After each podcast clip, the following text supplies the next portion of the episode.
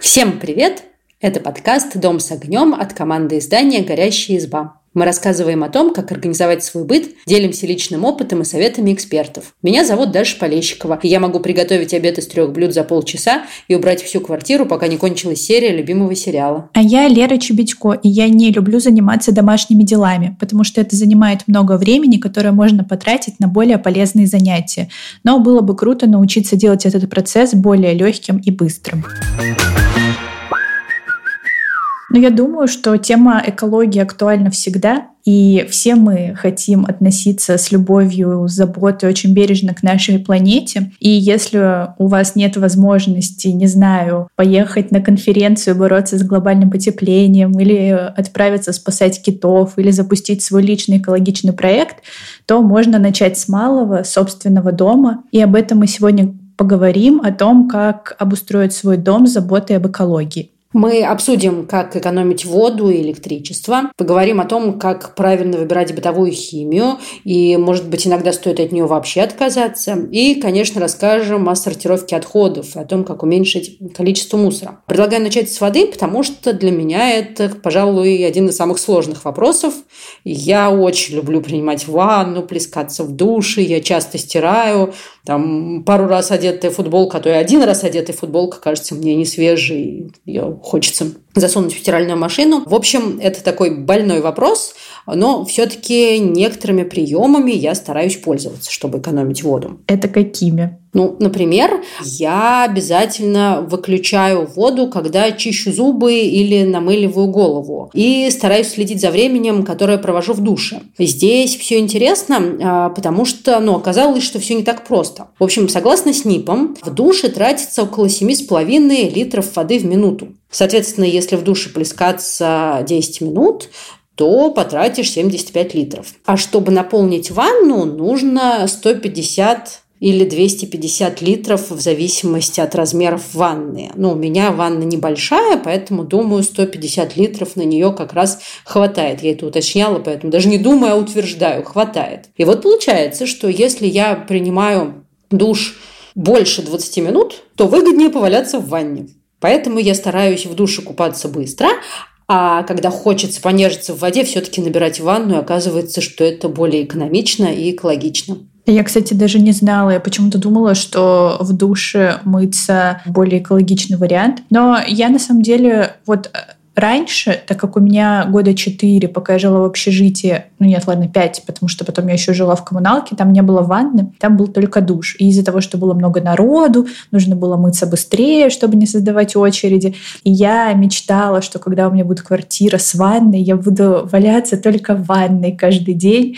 Вот, но на самом деле у меня темп жизни такой в последнее время, что я вот правда принимаю душ за пять минуточек, и все. Надеюсь, я экологично подхожу к расходу воды. А про то, что выключать воду, пока чистишь зубы, я этому научилась в детстве я читала журнал «Смешарики», и там был разворот о том, как заботиться о нашей планете. И вот там один из советов был, эм, что пока чистишь зубы, нужно выключать воду. Еще там был совет, что рисовать нужно с обеих сторон листа, чтобы экономить бумагу. Вот, и с тех пор я это с самого детства э, в теме экологичного подхода к дому. Слушай, какие смешарики крутые, я прям в восторге от их советов, это здорово. Но, кстати, для меня еще было открытием, что значительно сэкономить воду можно благодаря правильной сантехнике. То есть все вот эти меры с выключением воды, быстрым душем – это хорошо, но это не работает, ну, например, если у тебя подтекает кран и постоянно из него уходит вода. Я писала для «Горящей избы» статью на эту тему и даже провела эксперимент. Я включила свой кран,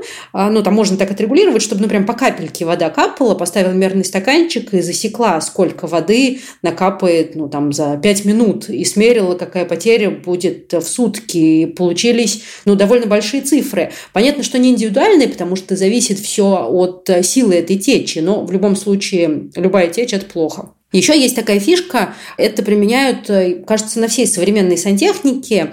Ну, знаешь, вот раньше вода из крана текла, ну просто текла и все, а потом в какой-то момент струя стала другой. В общем, оказалось, что это такие специальные насадки, которые насыщают воду воздухом. И получается, что напор сильный, а воды вытекает не так много. И современная сантехника, она вся такая, более экономичная. А если вдруг живешь в квартире, где стоит старая сантехника, старые краны, то можно купить специальные насадки, которые насыщают воду кислородом. Они продаются во многих маркетплейсах. Их, в общем, несложно найти. Они бывают и на краны, на душ. Это классная штука. А я, кстати, слышала о таких насадках, но я никогда не знала, для чего они нужны. Я думала, это причуды богатых людей. Вот оказалось, что нет. Это помогает экономить и воду, что полезно и для планеты, и для счетов за коммунальные услуги. Так что это классная штука. Впрочем, как и современные унитазы, которые оснащены двумя кнопками, которые можно воды слить много и чуть-чуть. И лучше выбирать в тот вариант, который чуть-чуть, потому что это тоже очень помогает экономить воду. Окей, а что делать с мытьем посуды? Потому что пока ты моешь посуду, ты же не можешь выключить воду. Хотя ты можешь ее выключить, когда ты намыливаешь, например, посуду. Да, и вот этот способ, когда ты намыливаешь посуду с выключенной водой, а еще когда ты предварительно замачиваешь ее в тазике, ну просто со стоячей водой, чтобы все присохшее отлипло и потом быстро отмылось, он считается самым экологичным, но самым экологичным из вариантов мытья посуды вручную. В 2020 году э, был проведен эксперимент в каком-то ресторане, где, в общем, были профессиональные мойщики посуды, которые вот знали все эти фишки, умели отключать воду, замачивать, быстро тереть. Восемь комплектов посуды помыл человек руками, и те же 8 комплектов посуды помыли в посудомоечной машине. И оказалось, что если моешь руками, а, нужно потратить примерно 26 литров воды, но, во всяком случае, так получилось у посудомойщиков в ресторане, а посудомойка тратит всего 13 литров, то есть в два раза меньше воды уходит. И это прямо такой аргумент за посудомоечную машину, которым я периодически хвастаюсь на каких-нибудь тусовках. Знаешь, иногда э, кто-то из гостей считает, что посудомоечная машина – это расточительство, во-первых, потому что она сама дорого стоит, а во-вторых, э, потому что она тратит очень много воды и электроэнергии. И вот это миф. Когда моешь посуду руками, воды утекает гораздо больше. Нам всем нужно купить посудомоечную машину. Эх, я так люблю мыть посуду вручную. Ну ладно, с водой мы разобрались. Э, давай поговорим про электроэнергию. Как можно сэкономить ее? Ну, тут предсказуемо тоже э, решает качественная новая техника. Э, нужно смотреть на класс энергоэффективности. Это ну, показатель, э, который показывает, простите за тавтологию, насколько техника эффективно использует электроэнергию. И они обозначены латинскими буквами, и самый высокий класс, соответственно, самый экономичный, это буковка А. Он бывает А, А+, А2 плюсы и так далее. То есть, чем больше плюсов, тем круче техника. И особенно это важно для таких бытовых приборов, которые э, часто используются или постоянно включены, например, для холодильника, для той же стиральной машины, для посудомоечной машины, для обогревателя, а, потому что ну, например, от холодильника нельзя отказаться, и важно, чтобы он использовал электроэнергию экономно. А еще Greenpeace советует использовать э, светодиодные лампы э, как наиболее экологичные на данный момент. А светодиодная лампа мощностью 15 Вт обеспечивает такое же количество света, как 125-ваттная лампа накаливания. И при этом она дольше служит. Соответственно, тут э, помимо экономии электроэнергии еще сокращает количество мусора. Их нужно сдавать на переработку по-хорошему. И вот светодиодные лампы реже приходится сдавать на переработку. Подожди, даже глупый вопрос. А вот есть же специальные электросберегающие лампочки. Это они же? Да, это они. Да, простите, слушатели, что я такая глупая, но я решила уточнить. Они там на самом деле какие-то разные бывают, э, ну вот светодиодные, в общем, самые правильные, по мнению Гринписа. А еще э, хорошо бы не включать лишний раз свет и по максимуму использовать естественное освещение. Например, рабочий стол поставить перед окном и на кухне поверхность, где чаще всего готовишь, расположить так, чтобы туда свет от окна попадал, и можно было не каждый раз включать освещение. Плюс нужно использовать э, технику, ну типа стиральной машины и той же посудомоечной машины при полной загрузке. Ну, то есть не стирать по одной футболочке, а заполнять машинку полностью, потому что так и меньше воды тратится, и меньше электроэнергии. Хотя с водой тут на самом деле вопрос, потому что кажется, что современные стиральные машины взвешивают одежду и наполняют воды столько, сколько нужно, и там от режимов это зависит. Но я не знаю. У меня есть один знакомый, который раньше мог просто вот у него носки запачкались, и он одну пару закинул в машинку и постирал. О боже. Вот такой вот подход к экологии. Но сейчас он так, слава богу, не делает, он прозрел и все осознал. Но мне кажется, это кощунство какое-то. Да, лучше заполнять стиралку полностью. Но у меня нет такой проблемы, расскажу эту историю снова, нас много, поэтому я стираю часто, и каждый раз стиральная машина полная, очень экологично. Еще от э, некоторых видов техники можно вообще постараться отказаться или ограничить. Ну, например, не злоупотреблять обогревателями, э, сушилками. Ну, короче говоря, не включать то, что можно не включать.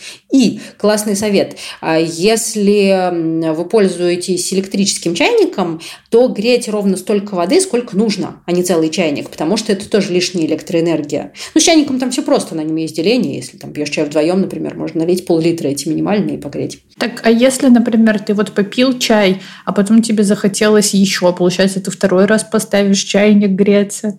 Ну да, лучше сразу рассчитывать, по, по максимуму планировать. Слушай, ну, кстати, для таких случаев, наверное, есть вот эти бойлеры, которые поддерживают температуру воды в чайнике. Ну, Бойлеры – это классная тема. Но они в офисах стоят, дома такого нет. Да, ну а в офисе думаю, что это оправдано, и если у бойлера высокий класс энергоэффективности, то, в общем, это даже Greenpeace не будет против. Окей, а что насчет э, бытовой химии? Насколько она экологичная и можно ли как-то подбирать правильные моющие средства? Слушай, ну а здесь я вижу две проблемы. Первое – это в состав многих э, средств входят какие-то вещества, которые загрязняют окружающую среду, вот те самые хитрые павы. И я не очень в этом разбираюсь, хотя, честно, пыталась, э, но решила, что самый простой способ для меня – это верить людям, которые разбираются. В общем, есть такой значок экологического союза «Листок жизни». Он выглядит как зеленый листочек. Его ставят только на те средства, которые прошли проверку экологического союза Союза. Например, зеленую маркировку я обнаружила у многих средств фирмы Синергетик, Биомио, Сиф и у некоторых видов Фейри. И стараюсь обращать на это внимание. Еще я стараюсь использовать средств поменьше по количеству. Ну, например, с той же стиральной машинкой у меня прям полное ощущение, что там где-то внутри у нее в трубах скапливается этот порошок, поэтому я его добавляю не каждый раз. Ну, порошок или жидкое средство, неважно. И пена все равно есть. Мои футболочки все равно купаются в пене, кажется, этого хватает. Ты еще сказала использовать средства по минимуму, и я, знаешь, вспомнила рекламу Ферри, кажется. Помнишь старая, где типа одна капля Ферри вымывает больше посуды, чем там обычное моющее средство? О, да. У меня с этим тоже, кстати, связана история, потому что когда я была маленькая, мне было лет 8, наверное, или 10, а, я только училась мыть посуду, и вдохновленная всеми этими рекламами Фейри, но почему-то я лила средства не на губку, а на тарелку. То есть я на каждую тарелку капала по капле, размыливала и смывала. Потом это увидела мама и сказала, что ж ты делаешь, надо капать на губку. Это, в общем, сделало мытье посуды гораздо более экономичным. Всем рекомендую. У меня вот еще такое наблюдение про моющее средство, что иногда люди покупают средство подешевле, ну, чтобы сэкономить, но на самом деле оно очень плохо мылится, и в итоге ты его наливаешь гораздо больше, чем, например, если бы купил средство подороже. Да, мне тоже так кажется, это есть. Я, кстати, не всегда использую такие покупные средства, иногда без них можно обойтись. Например, у меня всегда дома есть вот та самая чайная сода советская в красной упаковочке. Она очень классно отмывает посуду и раковины, а, ну, сантехнику, ванну, раковину отмывает, думаю, что это более экологичные средства. Еще я часто использую уксус. А, во-первых, их можно смешать, они тогда весело бурлят, но, например, если нужно промыть забившиеся трубы, туда можно Ты имеешь в виду уксус с содой смешать? Да, да, да, уксус с содой смешать. Можно в трубу налить уксус, но только не эссенцию, а такой столовый уксус я использую. Я боюсь эссенцию, и можно обжечься. Я тоже боюсь. Нас в детстве напугали эссенции, вероятно, вместе. В общем, нет, я не использую эссенцию, я беру столовый уксус, его можно налить в трубу, насыпать туда соды, а потом горячей водичкой залить, и оно так весело бурлит, и, надеюсь, очищает мои трубы. А, например, э, стекла я давно мою вообще без средства, потому что купила хорошие тряпочки из микрофибры. Их там две в комплекте с каким-то разным плетением. Одну нужно намочить, другую оставить сухой, по очереди протереть. Сначала влажный, потом сухой, и стекла будут чистые. И никакой бытовой химии. Я поняла, что ты очень любишь тряпочки из микрофибры, потому да. что ты их упоминаешь каждый выпуск. О, да. Они просто изменили мою жизнь, правда, я поэтому прям от всей души делюсь этим наблюдением. Кстати, вернемся. Это первый момент по поводу бытовой химии, который меня беспокоил, это состав этой бытовой химии. А второй момент – это упаковка, потому что все эти пластиковые баночки формируют какой-то дикий объем мусора. И про это у меня даже есть история. Однажды муж по акции купил, ну, собственно, стиральный порошок Синергетик, которым мы часто пользуемся, но только не жидкий, как обычно, а такой порошок, потому что на него была какая-то очень хорошая скидка. Огромная такая бадья, и я радостно ее открываю и вижу, что весь этот порошок расфасован по порциям, буквально по паре столовых ложек, и каждая порция лежит в отдельном бумажном пакетике. А там все вот эти значки, экология, там все дела. Я думаю, о боже. Но они позаботились о вас, чтобы ты не переборщила порции, когда будешь стирать? Наверное, но, знаешь, честно говоря, единственное объяснение, которое я этому нашла, это то, что этот порошок удобно брать в дорогу. Даже один раз так делала, когда нужно в поездку чуть-чуть порошка с собой брать, не отсыпать, очень удобно. Но в остальном, в общем, это была ужасная упаковка. Я стараюсь обращать на это внимание. Например, большую часть средств покупаю в больших упаковках, ну, тоже жидкое мыло, которое мы любим, или э, средства для стирки. А чтобы было удобно пользоваться, у нас есть много многоразовые флакончики, в которые мы переливаем их с дозатором. Очень удобно и достаточно экологично. Но мне кажется, что вот здесь как раз-таки можно и перейти к такой важной теме, как сортировка мусора. Ты вообще сама сортируешь мусор? И есть ли у тебя какие-нибудь советы по этому поводу?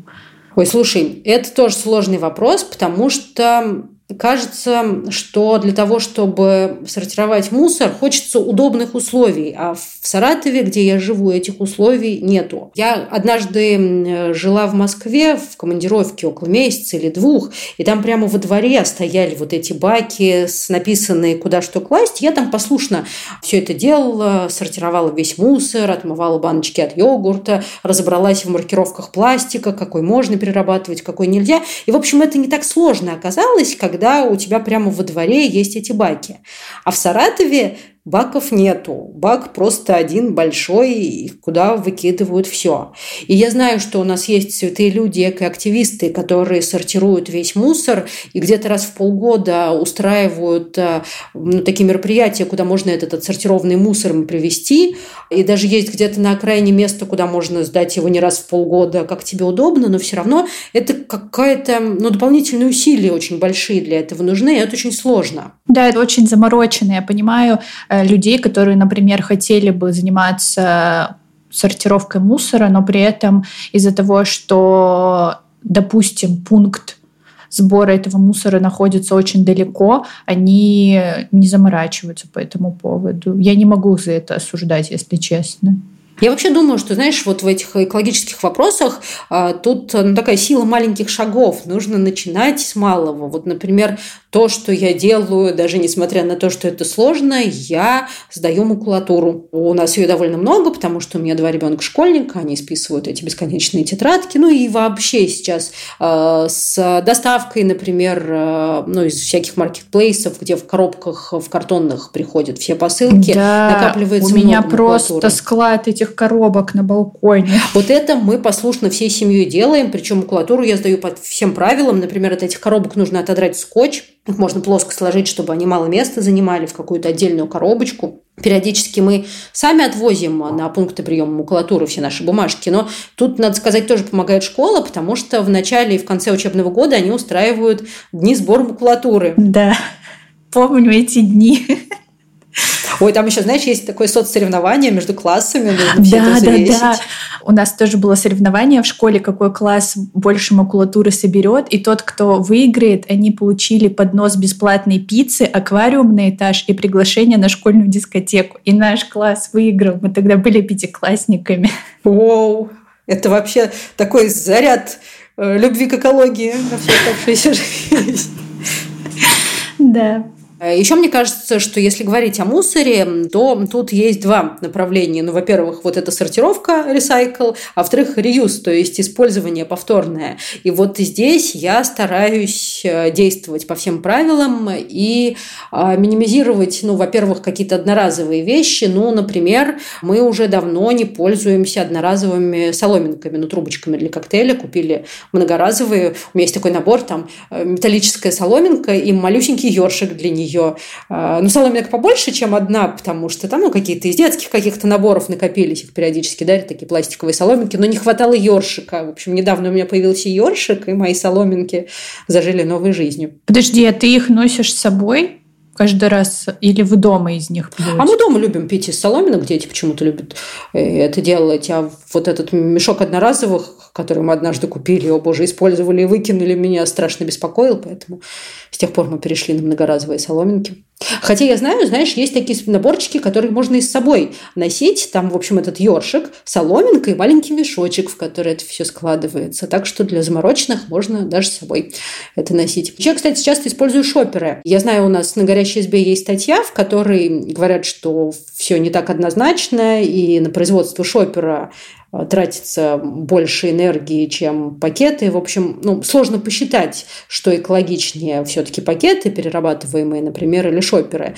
Но здесь у меня есть оправдание – Кажется, ни одного шопера я не купила. Они все мне достаются либо в подарок по какой-то акции, а последний, самый удобный, мне шила мама из старых джинсов. Так что это такой настоящий реюз получился. Да, вот это экологичный подход к проблеме. Он очень классный.